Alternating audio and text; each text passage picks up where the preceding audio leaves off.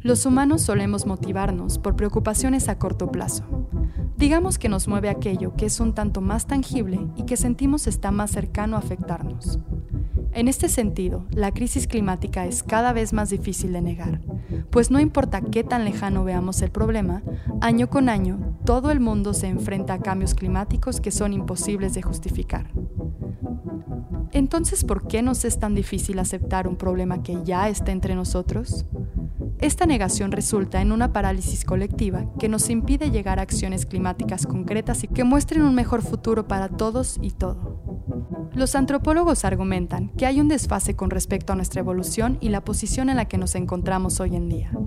Venimos de sociedades de cazadores y recolectoras que vivían en pequeños grupos igualitarios, con acciones dictadas por necesidades inmediatas y no por situaciones a largo plazo.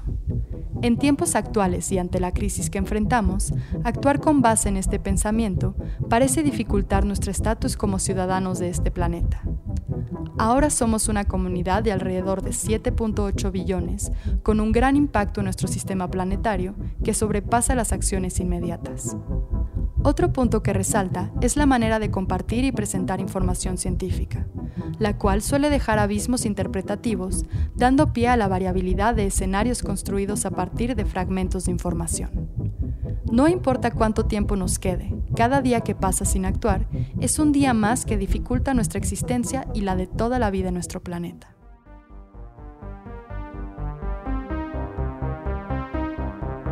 Esto es Vigilante y queremos cambiar las cosas. Somos un medio informativo que busca difundir la verdad en temas relacionados a la crisis ambiental que vivimos en México y el mundo. Queremos alcanzar la lucidez y crear conciencia en todos los niveles. Ya es hora de que nos hagamos responsables.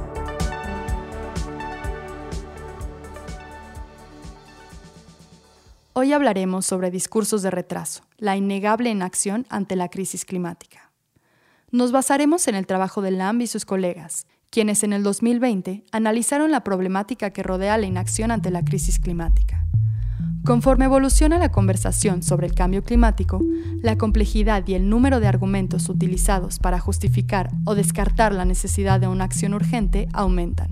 Debido a su tono y formato, estos discursos pasan desapercibidos, evadiendo puntos cruciales como qué acciones deben llevarse a cabo, cómo deben llevarse a cabo, quiénes están involucrados y cuáles serán los costos y beneficios resultantes. Lam definió estos discursos como discursos de retraso climático, los cuales resultan ser obstáculos silenciosos que frenan la acción climática. Los argumentos expuestos sobre la crisis climática suelen tener una gran influencia ante la opinión pública y afectan las decisiones de acción. En muchos casos, estos discursos crean confusión, lo cual resulta en la inacción. Esto puede ocurrir entre una gran diversidad de actores y contextos, involucrando discursos políticos, posturas adquiridas por compañías o actitudes individuales.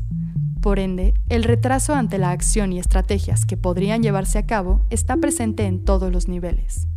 Lam propone que la negación ante la acción climática responde directamente a cuatro cuestionamientos que ponen en duda si es nuestra responsabilidad tomar acción, si los cambios transformativos son realmente necesarios, si se desea mitigar el cambio climático y por último, si en verdad es posible mitigarlo. La variabilidad de reflexiones derivada de estas preguntas dio nacimiento a cuatro categorías que engloban los distintos discursos de retraso. La primera categoría es aquella de redireccionar la responsabilidad. El evadir la responsabilidad que cada actor tiene y jugar a un juego de apuntar dedos es una de las principales razones de retraso. Dentro de esta categoría se pueden identificar distintas posturas, por ejemplo, el individualismo. Este redirige la acción de soluciones sistemáticas a acciones individuales, como el adaptar nuestra vida diaria a prácticas de menor impacto. No es que estas acciones no sean necesarias y sumamente importantes, sino que al enfocarnos solamente en las acciones y decisiones individuales, habilitamos la salida fácil a actores de poder, como compañías, gobierno y organizaciones, siendo ellos mismos quienes moldean nuestras decisiones. No es que estas acciones no sean necesarias y sumamente importantes, sino que al enfocarnos solamente en las acciones y decisiones individuales, habilitamos la salida fácil a actores de poder como compañías, gobierno y organizaciones, siendo ellos mismos quienes moldean nuestras decisiones. Dentro de esta circunstancia, debemos exigir que nuestras acciones individuales sean acompañadas por esfuerzos, responsabilidad y acciones por parte del resto de los actores.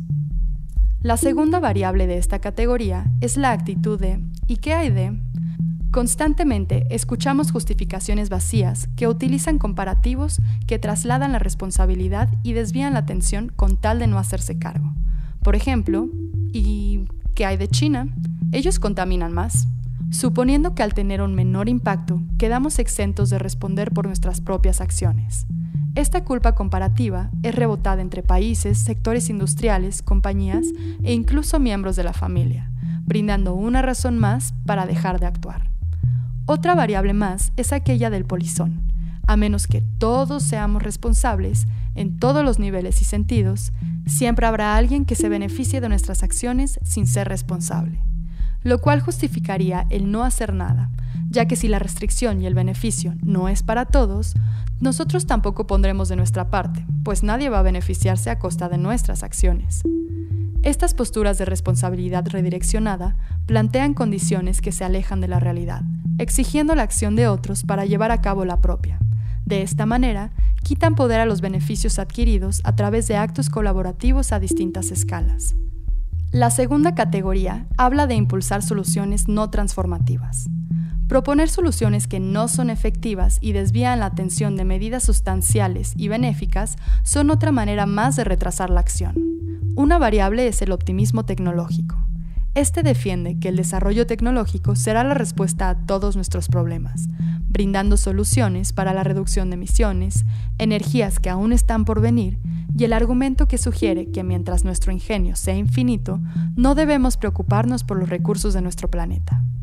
Esta postura viene muchas veces acompañada de argumentos empíricos sin sustento, como el que la tecnología no requiere de regulación ya que se sitúa en el área de los mercados más que en el de la política.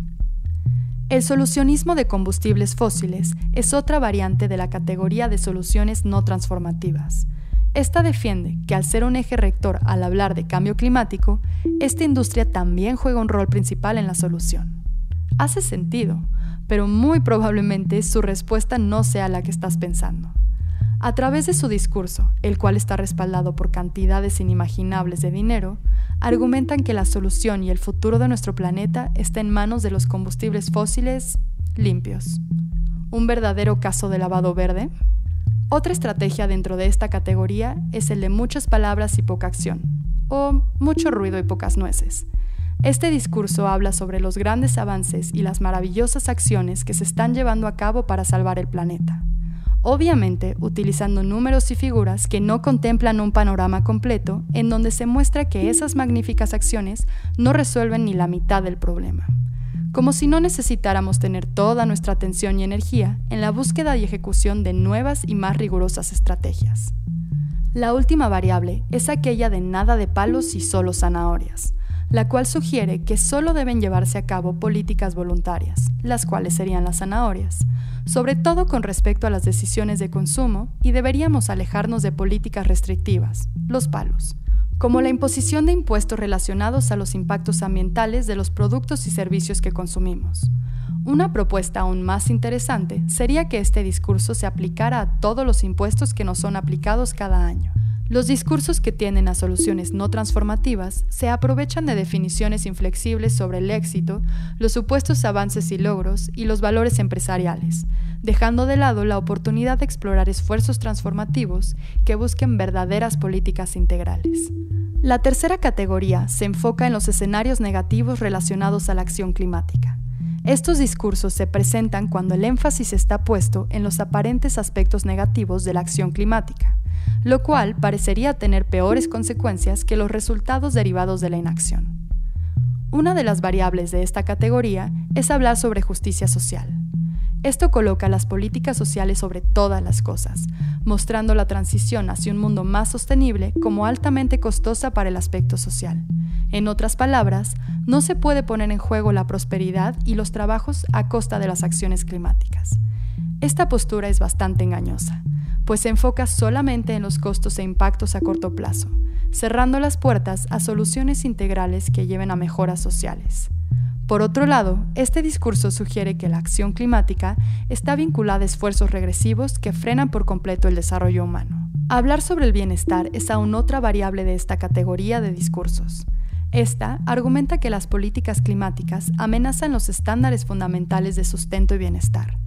Uno de los casos más evidentes es el de combustibles fósiles, quienes reclaman que frenar el uso de estos tendría consecuencias catastróficas para la economía e impactaría directamente a la vida de las personas. Por muchos años, esta industria ha defendido que gracias a ella, miles de personas han salido de la pobreza. Derivada de estas visiones surge una variable más, conocida como el perfeccionismo político. Esta postura sugiere extrema cautela ante el establecimiento de políticas climáticas, las cuales, ante esta visión, son excesivamente ambiciosas y no pueden pasar por alto el soporte social. La rigidez de esta postura lleva una vez más a la inactividad, pues exige políticas prácticamente imposibles de llevar a cabo.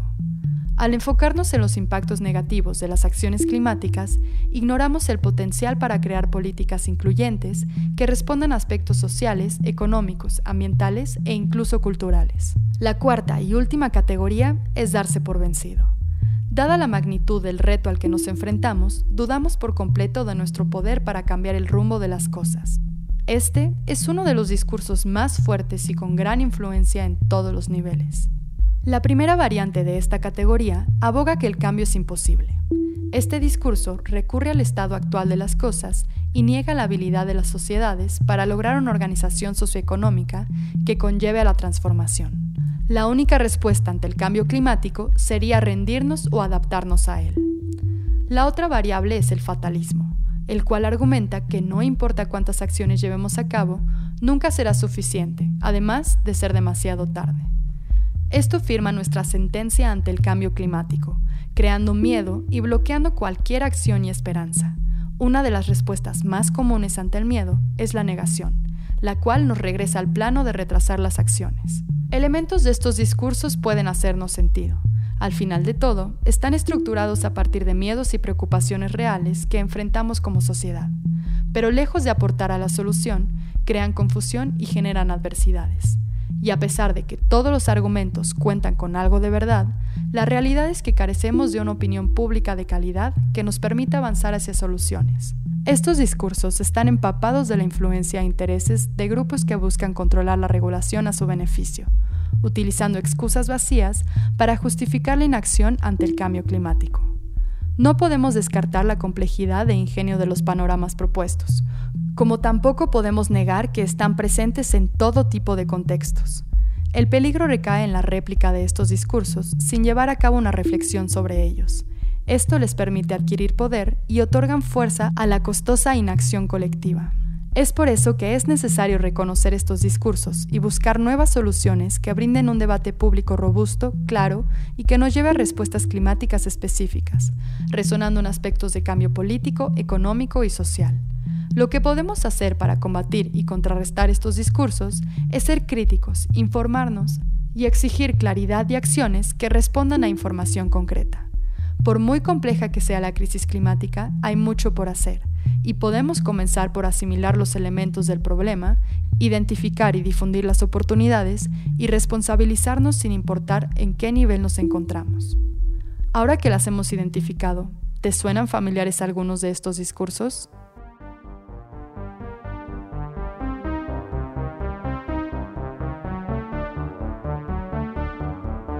Escucha nuestro podcast todos los miércoles en Spotify, Apple Podcast o tu plataforma favorita y encuéntranos en nuestras redes sociales como vigilante-bio.